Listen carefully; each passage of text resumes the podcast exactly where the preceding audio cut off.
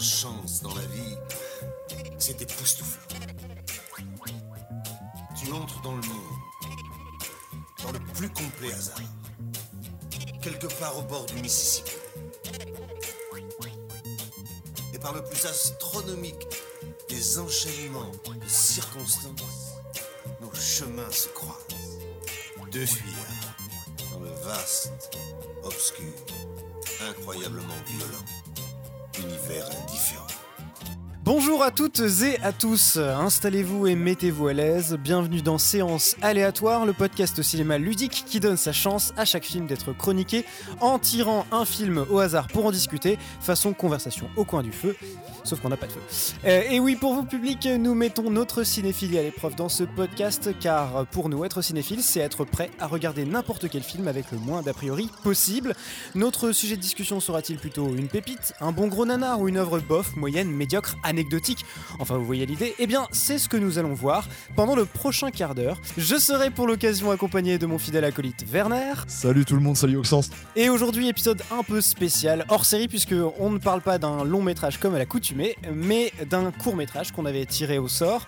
On a également tiré un long métrage qui sera l'objet de la prochaine émission, mais on s'est dit que c'était bien quand même d'avoir un épisode spécial, de le faire en hors série, et je pense que c'est ce qu'on fera euh, euh, régulièrement si on retombe sur des courts métrages. Aujourd'hui, donc, on va aborder le court métrage Le Bonnet à poil de 1907 que Werner avait tiré au sort et qui est réalisé par une cinéaste française assez méconnue. Du coup, c'est pour ça que ça nous intéressait aussi de faire cette émission. La cinéaste en question, c'est Alice Guy, et ce sera l'occasion pour nous de revenir rapidement sur sa carrière. Rien n'arrive par hasard. Comment on aborde ce film Le Bonnet à poil, déjà, excellent titre. Pour moi, c'est un, c'est un titre de film porno, Ah clairement, déjà. Bien sûr. Clairement. Bien sûr. On déplace 1907 devient 1977, c'est un film porno. Il y a pas de le question ne se pose pas. Mais alors, euh, c'est vrai que moi je ne savais pas du tout, mais qu'en fait un, un bonnet à poil, c'est vraiment le nom qu'on donne au chapeau des soldats. Genre, euh, en l'occurrence, c'est le chapeau d'un soldat napoléonien, d'un soldat du Premier Empire. Mais euh, c'est genre typiquement euh, les, les mecs qui sont devant, euh, Devant euh, Buckingham Palace. voilà, devant Buckingham Palace. Merci. Ils ont euh, des chapeaux qu'on appelle justement des bonnets à poil, parce que c'est un truc, enfin c'est un truc long avec des poils. Oh putain, oh putain, encore titre là, mais bon voilà. Alors, euh, de quoi parle le bonnet à poil? On peut expliquer le film, on peut même le spoiler parce que je veux dire, y a- ça dure littéralement 5 minutes. hein. Voilà, c'est ça, on peut le dire. C'est un film de 5 minutes. Donc, alors, qu'est-ce que raconte ce film? Le film se déroule dans une cuisine d'une maison euh, de quelqu'un de la, Oui. de la bourgeoisie, on va dire, de la noblesse, dans laquelle euh, se trouve une cuisinière Ouais. qui attend visiblement, on va dire, quelqu'un. Et ce quelqu'un, c'est un militaire qui arrive alors euh, avec comme accoutrement donc le, le bonnet à poil, donc d'où le nom du film. Et euh, on se rend compte que les deux sont un petit peu amoureux. Ils sont en, en idylle, n'est-ce point? Mais quelqu'un arrive, donc le militaire se cache alors dans le meuble de la cuisine et on voit alors que le bonnet dépasse de l'armoire et la personne qui entre dans la cuisine c'est la maîtresse de maison et elle demande à la cuisinière de faire quelque chose plus loin et en attendant la cuisinière la, la bourgeoise elle voit ce bonnet à poil qui dépasse de l'armoire elle est plutôt intriguée elle se dit qu'est-ce que c'est que ce plumeau Swiffer qui dépasse de mon putain d'armoire tu vois? C'est parce que c'est clairement ça en fait. Il y, a- y a rien qui va déjà. Une armoire sans plafond, Oui, c'est pas logique. tu brises déjà la magie attends. c'est vrai. et donc je reprends intriguée, en fait, elle va, elle va tenter de récupérer ce sorte de plumeau qui dépasse. Et euh, elle va se casser la gueule dans l'armoire. C'est digne, digne d'un très bon Belmondo. Hein. Tout à fait. Cascade, cascade sur 20. Cascade sur 20. Cette fois, en fait, après, tu as l'homme de la bourgeoise qui arrive dans, dans la cuisine. Et euh, visiblement, bah, il doit aller chercher quelqu'un qui sonne à la porte, vraisemblablement. Il tombe alors sur une jeune femme euh, à qui il fait la cour très rapidement. Hein, comme un immense chien de la casse. Mais en fait, cette drague, pas, ne fera pas long feu, puisque l'armoire avec la bourgeoise et le militaire bouge de plus en plus, et les deux arrivent au final à sortir de l'armoire. Et la maîtresse de maison tombe alors sur son mari qui drague l'autre zouze, et elle en est fort désappointée, comme on dit. Et donc la bourgeoise chasse bah, l'autre femme à coups de pied au cul. Et là, comme on disait à l'époque, donc il y a quiproquo de ouf, euh, puisque la bourgeoise dit Euh, oui, euh, qu'est-ce que tu faisais avec l'autre Je sais pas quoi, nanani, nanana. du coup, la femme chasse son mari, et puis après, la cuisinière commence à aussi à engueuler le militaire et fait Eh oui, qu'est-ce que tu faisais avec l'autre zouze qui en fait est ma maîtresse? Je sais pas quoi, nanani, nanana. Nanani, nanana. Et voilà comment se termine le bonnet à poil d'Alice Guy. Bravo. Et je crois que plus ou moins, il y a le, le- le militaire à la fin fait un peu genre en mode ouais, euh, je, ouais, euh, je, je te dis pas ce que j'ai fait dans l'armoire, je sais pas quoi. Enfin, genre, il, est, il se la pète un peu, genre. Clairement, il- en plus, il touche sa moustache en mode genre, je n'ai rien fait. Euh, je, euh, je ne te dirai, je ne te dirai pas ce qui s'est passé avec cette, euh, avec, euh, avec ta maîtresse. Bref. Et Peut-être que c'est devenu la mienne de maîtresse. Si, si tu vois ce que je veux dire. Et non, mais voilà, mais du coup, on est quand même sur un film très très mineur. hein. Rien que là, le fait que tu l'aies dit, en racontant le truc, ça, ça saute aux yeux à quel point. Bah, c'est... Moi, ça me choque le nombre d'histoires déjà d'infidélité à l'époque. Et là, ce film, c'est vraiment genre. euh, c'est totalement ça, gros théâtre de boulevard, tu vois. J'ai l'impression que, genre, la seule vraie trouvaille. C'est euh, Hmm. le, le fait qu'il y ait une table et une chaise qui soient donc parce qu'on est dans une cuisine et du coup de voir comment les meubles s'organisent, se réorganisent autour de l'armoire, notamment à ce moment où la, la bourgeoise doit monter euh, sur la table pour accéder à l'armoire et tombe finalement dedans, etc. Puis tout est redémonté pour que le bourgeois puisse accueillir la femme qu'il est en train de, de draguer. Mais sinon, c'est vrai que c'est assez pauvre. hein, euh, On est en 1907, quoi. Donc en même temps, c'est difficile de reprocher ça à un film de 1907. Tu vois, qu'est-ce que tu faisais en 1907 Moi, pas grand-chose, tu vois. Euh, pas grand chose. Mais j'allais dire, là, tu vois, ce film-là, il est très très théâtral. T'as un décor qui est un décor peint. Alice Guy Mm. plante sa caméra au milieu façon captation en plan séquence. T'as quelques coupes, mais comme souvent à l'époque, euh, des, des petites coupes dans l'image à des moments où ça saute un tout petit peu. Mais c'est tout. Et globalement, vous avez un sketch de 5 minutes. Un sketch tel qu'il Mm. aurait pu être joué sur scène, quoi. Donc c'est un peu dommage. Et puis en plus, il y a des trucs. Alors, l'usage du gros plan, il existait déjà. D'ailleurs, Alice Guy l'avait déjà utilisé.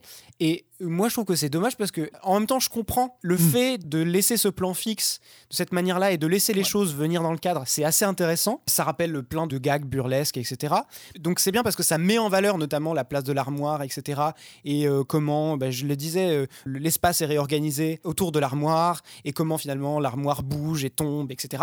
Et ça, c'est vraiment chouette. Euh, moi, la cloche, euh, j'ai compris genre euh, vers le, le milieu du film qu'il y avait une cloche qui sonnait et que c'est comme ça que les personnages étaient avertis que quelqu'un allait rentrer et que c'est pour ça qu'ils se cachaient, enfin qu'ils arrivaient à, à prévoir euh, le fait qu'ils allaient pouvoir se cacher quoi. Enfin voilà, après peut-être que c'est juste moi qui suis euh, miro mais tu vois mais mais euh, j'ai eu l'impression quand même que c'était pas si visible que ça, tu vois. Et du coup, je te, je te disais, je trouve parce que tu me dis ouais en 1907 et tout, mais non, en 1907 mec Mm. euh, rien que je crois que la plupart des films que moi j'ai vus parce que j'ai voulu regarder d'autres films qu'elle avait fait en 1907, Alice Guy, la plupart des autres films qu'elle a fait sont des films qui sont tournés au moins en partie en extérieur. Et c'est totalement différent. Genre le, le ton qui est donné, forcément, c'est beaucoup plus intéressant. En plus, tu vois Paris au tout début du siècle, donc c'est genre même il y a un côté euh, un côté documentaire à tout ça.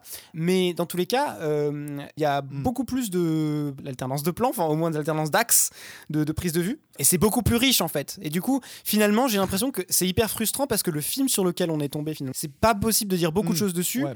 précisément parce que, euh, contrairement à d'autres films qu'elle a pu faire, il n'y a pas tant de choses à mettre sous la dent, quoi. Ouais, c'est vrai, c'est vrai que c'est assez simple. Après, euh, je pense qu'on pourra en parler quand on va parler d'Alice Guy, mais je pense qu'aussi ça joue du contexte dans la vie d'Alice Guy de à quel moment ce film arrive, quoi. Et en fait, le- genre le dernier truc que j'aurais bien voulu dire sur le sur le film, c'est la musique qui accompagne Ouais. le, court métrage. Alors, bah, c- ça, le truc, c'est on, on, on sait pas qui c'est. Alors, Ça, c'est toujours, c'est un truc, c'est une question que je me pose. Alors, tu sais toi, alors non, je ne sais pas. Et justement, je trouve ça très chiant. Ah, d'accord. Ça très chiant. c'est un truc hy- hyper bizarre. Mais ça, c'est un problème en général parce que, en fait, juste le cinéma de l'époque. Alors, je sais pas en plus le- le- la bande sonore, peut-être qu'elle a été faite plus tard. C'est très possible.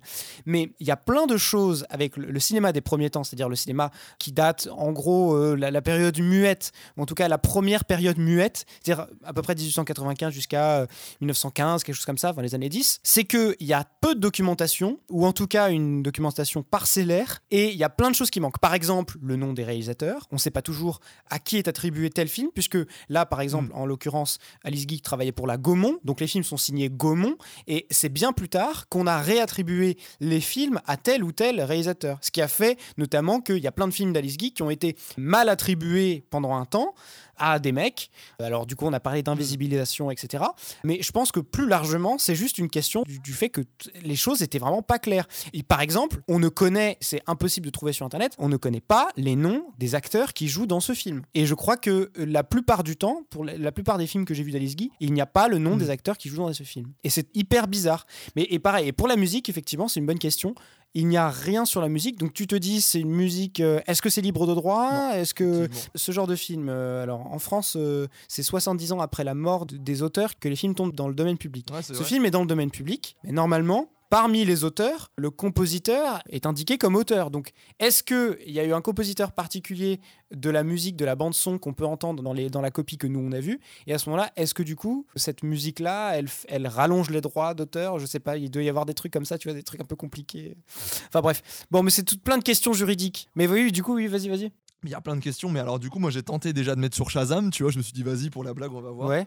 Alors, moi, ça m'a sorti la pire réponse, qui est un album qui s'appelle Pot pourri, d'un d'un truc qui s'appelle Sortie d'artiste. Donc, à mon avis, c'est juste une compilation, tu vois. Ah ouais, d'accord. Donc c'est peut-être juste un- quelqu'un qui, a- qui sur YouTube a rajouté Ouais.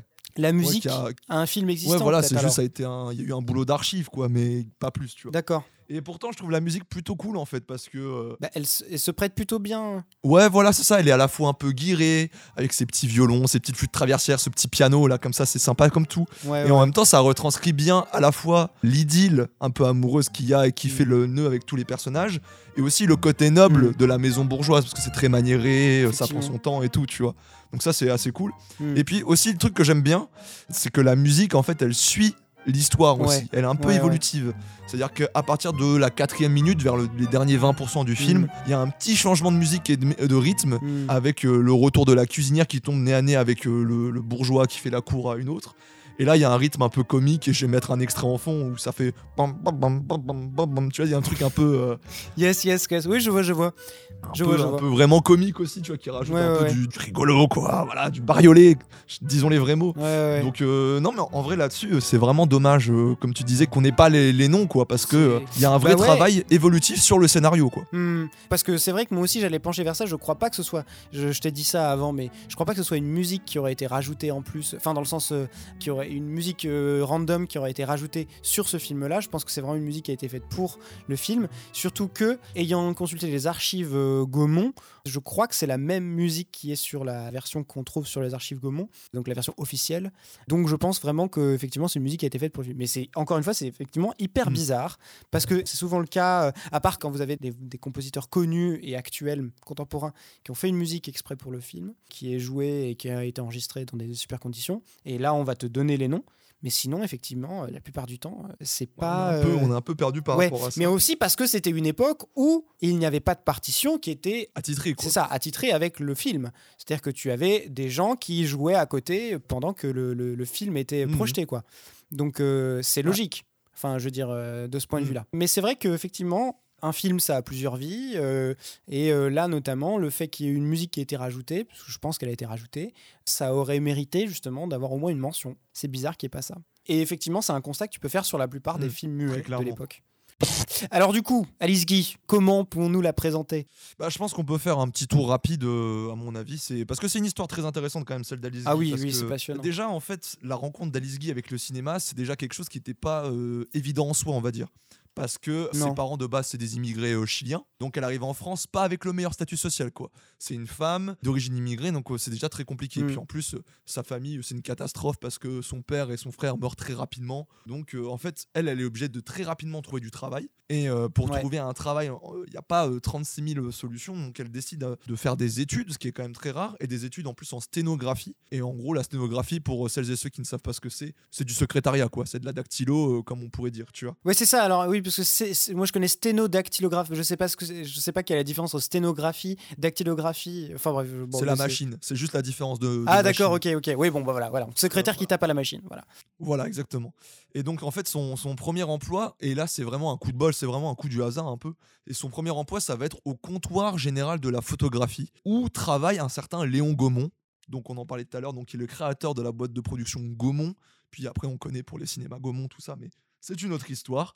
Et euh, donc, elle va en gros travailler en tant qu'après ils se sont étendus. Ouais, voilà, c'est ça. C'est une boîte de prod qui travaille avec les, les- les frères Lumière, tu vois. Donc c'est quand même une boîte qui a déjà son nom dans le petit milieu du, du cinématographe. Et euh, en fait, bah, elle, vu qu'elle côtoie très régulièrement donc Léon Gaumont, les frères Gaumont, tout ça, elle est très vite intriguée par cet appareil qui est le cinématographe. Et euh, elle se dit que ce serait bien de faire des histoires avec cet appareil, ce qui est logique parce que bah il y a plein d'autres outils narratifs déjà à l'époque pour raconter des histoires. Elle se dit ce serait quand même dommage de pas utiliser ces- cette technologie pour raconter des histoires autre que euh, de la captation de vie, on va dire, tu vois, que l'arroseur arrosé ou l'arrivée en train de la, gare, de la gare de la Ciotat pour les plus connus, tu vois. Ah bah justement, c'est deux choses différentes là. Et c'est intéressant que tu donnes ces deux exemples-là parce que c'est la, la... Justement, généralement, on oppose un petit peu les genres en disant, bah justement, les, les- les frères Lumière, ils ont eu tendance à faire quelque chose de documentaire avec des vues, puisque Mm. eux, ils faisaient pas de cinéma vraiment, en tout cas, leur but c'était de vendre l'outil, le cinématographe. Donc du coup, ils ont fait des vues un peu partout, etc. Mais il se trouve que dans leur filmographie, ils ont fait quelques rares fictions, et notamment L'arroseur arrosé, qui a eu, genre, je crois, trois versions différentes, parce qu'à l'époque, on faisait plusieurs versions du même film. Et Bah, C'était des remakes hein, déjà à l'époque. ouais, mais alors, mais, mais pas exactement pour la raison euh, à laquelle on pense. C'est parce que, euh, Non, je, crois, raison, si je bien dis sûr. pas de bêtises, en, en fait, on, on tirait directement d'après la copie positive toutes les autres copies. Donc, on, on les retirait, etc., en, en boucle, en boucle, en boucle. Et donc, à, à la fin, évidemment, la copie, comme c'était l'original, elle énormément. Et donc, du coup, on était obligé, pour répondre à la demande, de refaire le même film pour pouvoir le revendre. Bref, mais du coup, tout ça pour dire, effectivement, et alors c'est marrant parce que Alice Guy est considérée par certains, c'est toujours c'est un débat apparemment qui anime toujours euh, l'histoire du cinéma, comme Mm. la réalisatrice de la, du premier film de fiction au monde qui s'appelle La Fée aux choux, qui dure euh, à peu près une minute. Et l'autre concurrent, l'autre prétendant euh, enfin, à ce titre, c'est L'arroseur arrosé, parce qu'ils ont été faits à peu près au même moment. Et donc du coup, voilà, ça, on se combat constamment. Voilà, c'est je crois 1896, donc à peu près Mm. un an après que en France on, on dit qu'on ait inventé le cinéma, c'est-à-dire que on ait tourné des vues et qu'on les ait présentées à des gens, etc. Et C'est surtout que c'est passionnant parce qu'en fait, tu te rends compte qu'il y y a cette femme qui était là, qui était là alors qu'elle était euh, secrétaire. Ouais, et puis surtout, même, genre, euh, ce, qui est intéressant aussi, c'est même la négociation qu'il y a eu avant la fée au chou, tu vois. Parce que, Ouais. euh, vu qu'on a dit que c'est une femme et qu'elle a un statut de secrétaire, donc c'est vraiment un statut pas top, tu vois. Elle demande à plusieurs reprises les, les droits d'utilisation. Et genre, Léo Gaumont lui dit à une seule condition, c'est que ça se fasse en dehors des heures de travail. Exactement. pour dire à quel point vraiment Léo Gaumont il croyait pas que ce soit une femme réalisatrice et en plus que ce soit euh, que qu'on fasse vraiment de la fiction brute quoi avec un truc un peu féerique comme peut l'être la fée au chou tu vois et étonnamment Il y avait un côté amateur à tout ça. hein. récréatif quoi C'est ça, c'est ça. Il y avait tout un côté loisir, c'est pour ça qu'on lui, euh, qu'il lui a permis. C'est, il y avait un côté, euh, c'est un travail créatif, genre un peu ludique. C'est bien pour les femmes, les, les hommes ils, sont- ils font des trucs sérieux quoi. Et donc c'est, c'est comme ça, de cette manière-là, qu'elle est devenue réalisatrice et que c'est devenue la première réalisatrice au monde. ouais et puis en plus elle aura vraiment une carrière vraiment prolifique quoi Mais c'est clair. euh, c'est impressionnant parce que du coup après à la Gaumont, euh, elle, a, elle a fait mais plusieurs centaines de films entre entre 1896 et à peu près je crois 1907 quelque chose comme Mm. ça. Et puis ensuite elle part aux États-Unis et alors là tu peux le dire aussi. euh, Donc du coup elle a créé sa compagnie. ouais, Elle a créé euh, son studio qui s'appelait la Solax. C'est son Mm. studio, un tout petit peu plus tard, en 1912. Euh, Donc elle, elle avait un vrai studio, je crois que c'était en New Jersey. Et, et c'est devenu, et ça c'est incroyable, la première femme productrice. Tout à fait. Moi je trouve ça incroyable. Première femme productrice et la femme la mieux. Alors ça, ça je sais pas, je l'ai lu ça à plusieurs endroits, mais je sais pas à quel point c'est c'est prouvé. La femme la mieux payée des États-Unis à l'époque. Incroyable. incroyable après c'est pas impossible du tout Non, non, non, c'est possible. Ah Bah, bien sûr, parce que producteur, c'est vrai que tu peux brasser rapidement. C'était une période très, très prolifique pour le cinéma. C'était euh, les débuts et tout. Et c'est vraiment, vraiment incroyable. Voilà, elle a suivi son mari qui devait présenter un système, euh, un appareil, je sais plus lequel exactement, puisque lui, il était euh, franco-britannique, quelque chose comme ça. En tout cas, il parlait très bien anglais et français.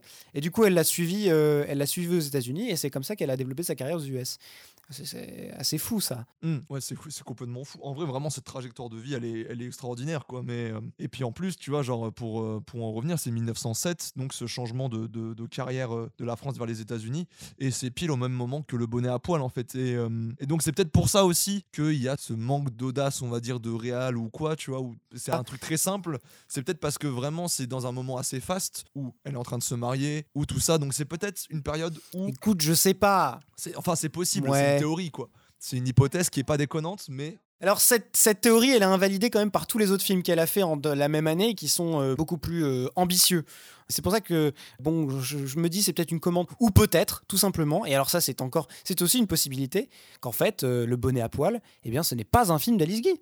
Parce, que je veux dire, il y en a eu plein des films de, Gaumont qui ont été attribués, machin. Donc on ne sait pas. Franchement, en regardant les autres films qui ont été faits la même année par elle, je trouve que celui-là dénote un peu. Et j'aurais tendance à me dire que hmm. c'est possible que quelqu'un d'autre l'ait fait et que ça a été attribué par erreur. Je crois qu'à un moment, on s'est posé la question de savoir si ce film-là, comme plusieurs autres euh, courts-métrages qu'elle a fait à l'époque, n'avait pas été fait par Louis Feuillade, qui a été aussi un grand réalisateur du muet et qui a été son assistant. C'est aussi possible, tu vois. Il y, a, mille théories à faire parce qu'en fait, on n'a pas tous les éléments et on les aura peut-être sans doute jamais. Et donc, euh, donc c'est aussi très intéressant. Mais euh, enfin voilà. Oui, euh, alors est-ce que tu as vu un petit peu d'autres films euh, qu'elle aurait fait Oui, bah moi j'avais vu, j'avais vu La Fée au chou, mais après j'avoue que j'ai plus vu en fait de documentaires sur elle et d'histoires autour d'elle parce que justement en fait son histoire déjà elle c'est déjà un film en C'est clair, c'est clair, c'est clair. surtout elle a été beaucoup revendiquée par la vague féministe en fait mm. et la vague on va dire des woke parce qu'en même temps c'est aussi une actrice qui a eu beaucoup de poids dans des évolutions sociales quoi parce que elle a fait jouer des acteurs noirs pour la première fois au cinéma, c'est elle qui l'a fait.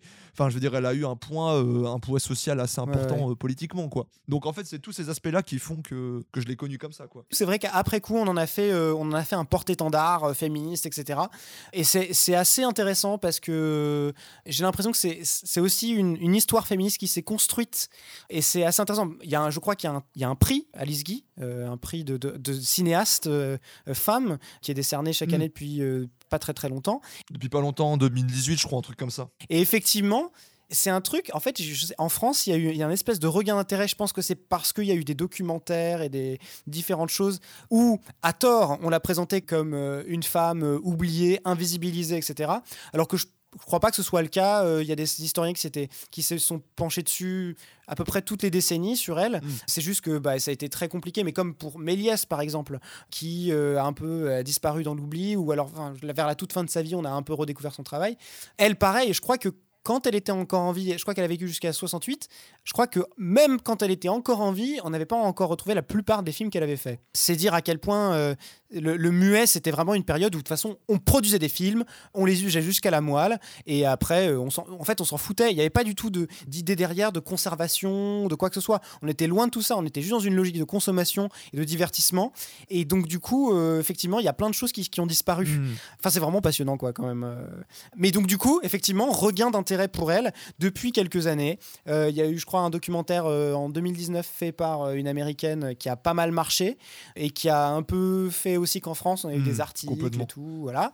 Et effectivement, c'est cool parce que ça permet aussi d'un petit peu d'avoir du recul sur c'est quoi la période du muet, qu'on réduit souvent à des gags burlesques faits soit par euh, les frères Lumière hmm. euh, ou Méliès si on connaît un petit peu, ou alors évidemment les Américains, Buster Keaton, euh, Charlie Chaplin, etc. Mais en France, on parle déjà beaucoup moins de bah, Max Linder par exemple. Bon, on, connaît, on connaît le cinéma Max Linder par exemple, éventuellement s'il y a des gens qui sont, connaissent un peu, ou alors des, des grands réalisateurs pareil qui ont été redécouverts vers les années 90-2000 comme Albert Capellani qui est un des premiers euh, réalisateur euh, avoir fait des, grandes adaptations, genre Émile Zola, etc., euh, muette, assez, mais genre vraiment impressionnante pour mhm. l'époque. je vous invite à aller regarder. Et en fait, elle fait partie de cette histoire-là, d'une histoire qu'on ne pouvait qu'oublier en partie parce que c'est un cinéma qui n'a pas été conservé de la même manière qu'a été conservé le cinéma ensuite, dans les années 30, 40 ou 50. Et donc du coup, inévitablement, il a fallu réécrire, il a fallu refaire des recherches, il a fallu remettre en avant, revaloriser ces cinéastes-là c'est super intéressant de tomber sur elle, puis surtout parce qu'effectivement, c'est une figure dont on parle pas mal euh, ces derniers temps. Euh. Ben voilà, je sais pas, est-ce que tu avais d'autres choses à dire? Bah, pas spécialement. Moi, je te propose peut-être qu'on passe peut-être à des recommandations, si tu en as une, en lien avec Alice Guy ou non. Bah euh, ouais, ouais, bah écoute, en vrai j'avais deux recos de films qui datent à peu près de la même période d'Alice Guy, parce que en, revoyant des films euh, qu'elle avait pu faire euh, pour un petit peu contextualiser le bonnet à poil, alors j'ai vu un film qui est hyper marrant qui s'appelle Les résultats du féminisme. Je pense que c'est un, un, des films que les gens connaissent le plus d'Alice Guy, c'est un film assez génial de retournement des rôles de genre. C'est-à-dire que elle imagine euh, un monde dans lequel euh, les hommes se conduisent comme des femmes, je mets des guillemets bien sûr, et les femmes comme des hommes. C'est-à-dire que les hommes ont des, ont des pâquerettes euh, dans les cheveux et, et sont très très maniérés, etc. Et sont des êtres très fragiles, tandis que les femmes fument des gros cigares, prennent toute la place et voilà et draguent des petits mecs dans la rue, tu sais. Enfin voilà, c'est génial. Franchement, c'est hilarant à voir. Ça marche super bien et on voit en fait déjà un truc que quelque chose qui me paraît être un regard euh, déjà un espèce de female hmm. gaze, déjà un espèce de regard un petit peu marrant sur la masculinité et les rôles de genre, etc. Ça m'a fait marrer parce que je me suis dit, tiens, c'est pas quelque chose que j'aurais pensé voir euh, à l'époque. Et euh, j'ai trouvé ça très chouette. Et alors, un autre film qui, pour le coup, est pas exactement réalisé par Alice Guy, mais on ne sait pas par qui c'est réalisé. J'adore. Ça, c'est les catalogues Gaumont, on ne sait pas. Ça s'appelle, le titre est très long et en fait, est exactement la description de ce qui se passe. Alice Guy tourne une phonocène dans les studios des Buts de Chaumont. Hmm. Il se trouve que Alice Guy a participé à la pratique d'un ancêtre du clip bien avant les Scopitones dans les années 60, qui s'appelle le phonocène, qui était un dispositif de Gaumont qu'ils avaient créé où il y avait un chanteur qui était filmé en train de chanter et vous aviez en même temps la musique qui était diffusée. Donc vous avez vraiment, vraiment l'ancêtre du clip. Et elle a tourné comme ça plein, plein, plein de phonocènes à peu près à la même période. Et dans ce film-là, Alice Guy tourne euh, une phonocène dans les studios de début de Chaumont. Vous avez, je pense, je crois que c'est ça, l'un des premiers making-of de l'histoire, puisque vous avez quelqu'un qui filme de derrière l'ensemble du tournage d'une phonocène avec Alice Guy qui donne des indications à tous les acteurs, etc. L'assistant euh, réalisateur, je crois que c'est Alice Guy qui met en marche le vinyle, enfin pas le vinyle, mais en tout cas la, musique, le chef opérateur, le technicien qui gère toutes les lumières, etc. C'est génial de voir un tournage à cette époque-là. Je pense que c'est vraiment un document euh, rare et euh, super intéressant. Alors malheureusement, je crois que le résultat, il est, perdu, il n'est pas trouvable. C'est dommage parce que ça aurait été bien de pouvoir comparer un peu les deux. Mais en tout cas, c'était assez génial de voir un making-of aussi vieux, de 1907, et de voir à peu près comment se passe à peu près tout le tournage. C'est en gros vraiment un plan fixe avec des légers panotages, mais franchement, c'est euh, assez euh, génial. Voilà. Et ça date de 1907, donc même année. Ok, trop trop cool. Trop cool, ouais, mais alors je connaissais pas, enfin je connaissais le court métrage, mais le, côté euh, making of et tout, je connaissais pas du tout. Donc je suis chaud que tu m'envoies un lien après l'émission. Yes, yes, bien sûr. Euh, et euh, alors de mon côté, je vais parler d'un truc un peu plus contemporain, puisque j'ai parlé d'une manière de découvrir Alice Guy, qui est un petit court métrage disponible sur, sur YouTube, sur la chaîne Golden Moustache, qui s'appelle La fabuleuse histoire méconnue d'Alice Guy qui est un court métrage écrit par euh, Mathieu Boukenov, je suis désolé, je pense que j'ai probablement mal prononcé, et euh, Adrien Krasker, et qui est réalisé par Odgoni Goubert, qui est aussi euh, vidéaste sur sa chaîne YouTube et qui d'ailleurs fait des portraits de femmes sur son programme qui s'appelle Virago, qui était très très cool, ma foi. Et c'est un court métrage de, 5 minutes qui nous raconte la discussion, bon, évidemment un peu romancée, hein, évidemment, entre Alice Guy et Léon Gaumont, qui lui propose l'idée de faire la fée au chou. Donc c'est hyper court, mais la mise en scène elle est très cool, c'est des très jolies lumières. Je crois que c'est avec Ken Kojandi, non? C'est avec Ken j'en dis tout à fait aussi. C'est avec de, très jolies lumières qui permettent un peu de mettre une, l'ambiance un peu vieillotte fonctionne bien. C'est pas abusé avec du gros grain dégueulasse. C'est juste une belle lumière avec une belle étalon. Mm. Et c'est un petit court métrage de 5 minutes sans prétention qui fonctionne très très bien. Et donc, bah, si vous voulez un peu euh, imager ce que pouvait être la conversation entre Alice Guy et Léon Gaumont, je pense que ça peut être une bonne idée d'avoir ce, petit court métrage. c'est une bonne porte d'entrée, ouais. Ouais, voilà. Et c'est dispo sur YouTube. Euh, je pense que je mettrai le lien euh, dans la description du podcast si ça en intéresse certains, mais, mais c'est connu de. Ouais, de toute manière, je pense que la plupart des films euh, de la Gaumont euh, d'Alice Guy, comme ils sont dans le domaine public, ils sont disponibles sur euh, YouTube et c'est ça qui est cool aussi. Alors évidemment, on peut les retrouver dans des DVD. Je crois qu'il y a Lobster Film qui a sorti un DVD, Les Pionniers du cinéma, dans lequel il y a plusieurs films d'Alice Guy. Parmi 9 heures de films, hein, parce que vous avez plein, plein, plein, vous avez pas que des films français d'ailleurs, vous avez aussi des films américains, parce qu'il y a eu des cinéastes femmes qui étaient juste un tout petit peu après Alice Guy, notamment, alors attends, je veux pas dire de bêtises, Loïs, non Loïs Weber, pardon. Il y avait Marie Pickford aussi, mais euh, bon, bref. Bon, il y en a eu plein, Puis Gaumont aussi avait sorti un coffret pour leurs 120 ans, et dans le premier volume, qui est toute la période muette, on retrouve, je crois, environ 70 films d'Alice Guy. Mais le coffret Gaumont coûte, je crois, la bagatelle de 300 balles. Voilà. Euh, donc, euh, c'est vraiment pas pour tout le monde. Mais juste, voilà, c'était si jamais ça. Il y a des gens qui sont tellement fans des films qu'ils ont vus sur YouTube qui disent Ouais, vas-y, je veux, je veux absolument les posséder en DVD. Bah voilà, si quelqu'un a 300 euros, ils peuvent nous le donner aussi, il n'y a pas de souci. Voilà, carrément, vous pouvez nous faire un don. On fera des belles émissions avec. Ouais, exactement. Ah bah là, on va se créer un setup de, de ouf avec, avec 300 balles. Merci d'avance, hein. merci, euh, merci pour vos dons. hein. Merci d'avance. Voilà. Le PayPal est en bio. Bientôt le patron, vous êtes même pas prêts. C'est ça. Euh, On est, j'espère. Bah écoute, je pense que je pense qu'on a déjà pas Bah, mal, yes. euh, on a fait un bon tour ma foi autour de, de Alice Guy et du bonnet à poil. Je trouve que c'était un bien bel hors série. Merci beaucoup du coup à toutes celles et à ceux qui nous ont écoutés jusqu'au bout. J'espère que cet épisode un petit peu différent de d'habitude euh, vous, vous a plu. Donc euh, si on retombe un jour sur un court métrage et que ça vous plaît, bah sans doute on refera un petit épisode hors série entre temps. Et puis il faut qu'on le trouve aussi parce que des films de 1907. euh, ton- Pas toujours 1907. Moi même faire des courts métrages de 2004, ça me va très bien aussi. Il y a pas de souci. Ah oui, cla- clairement, clairement, clairement. Mais euh, après, petite info quand même, a priori, au mois de mai, il n'y aura pas d'épisode de séance aléatoire parce qu'on a quelques petits contretemps. Yes. Donc le podcast reviendra en juin avec un très gros épisode puisque euh, le film qu'on a tiré, l'épisode précédent, c'était du très fat. Donc je pense que ça va être un très gros épisode. Donc voilà, j'espère que ça compensera euh, le, le petit temps d'absence. Et puis bah si vous voulez aider entre temps le, le podcast, les notes sur les applis de podcast, que ce soit euh, Apple Podcast, Spotify, Podcast Addict, tout ça vous savez. Ah mettez-nous 5 étoiles. Mettez-nous 5 étoiles, s'il vous plaît. et partagez le podcast. Et puis, bah, si vous voulez nous suivre sur les réseaux, Insta, Twitter, c'est le classico. ça fait très bizarre de se dire qu'on va pas tirer de film aujourd'hui. Non, c'est vrai. Ah, c'est vrai, c'est vrai, ça fait bizarre. Ça fait un peu bizarre. Là, j'avoue que je suis un peu bloqué. J'ai envie de le dire, mais ça ne se fera pas. Tant pis. Écoutez, prenez soin de vous, matez des films. Et puis, à très vite euh, sur euh, Internet et les oreilles. Voilà. Gros bisous. Ciao. Salut.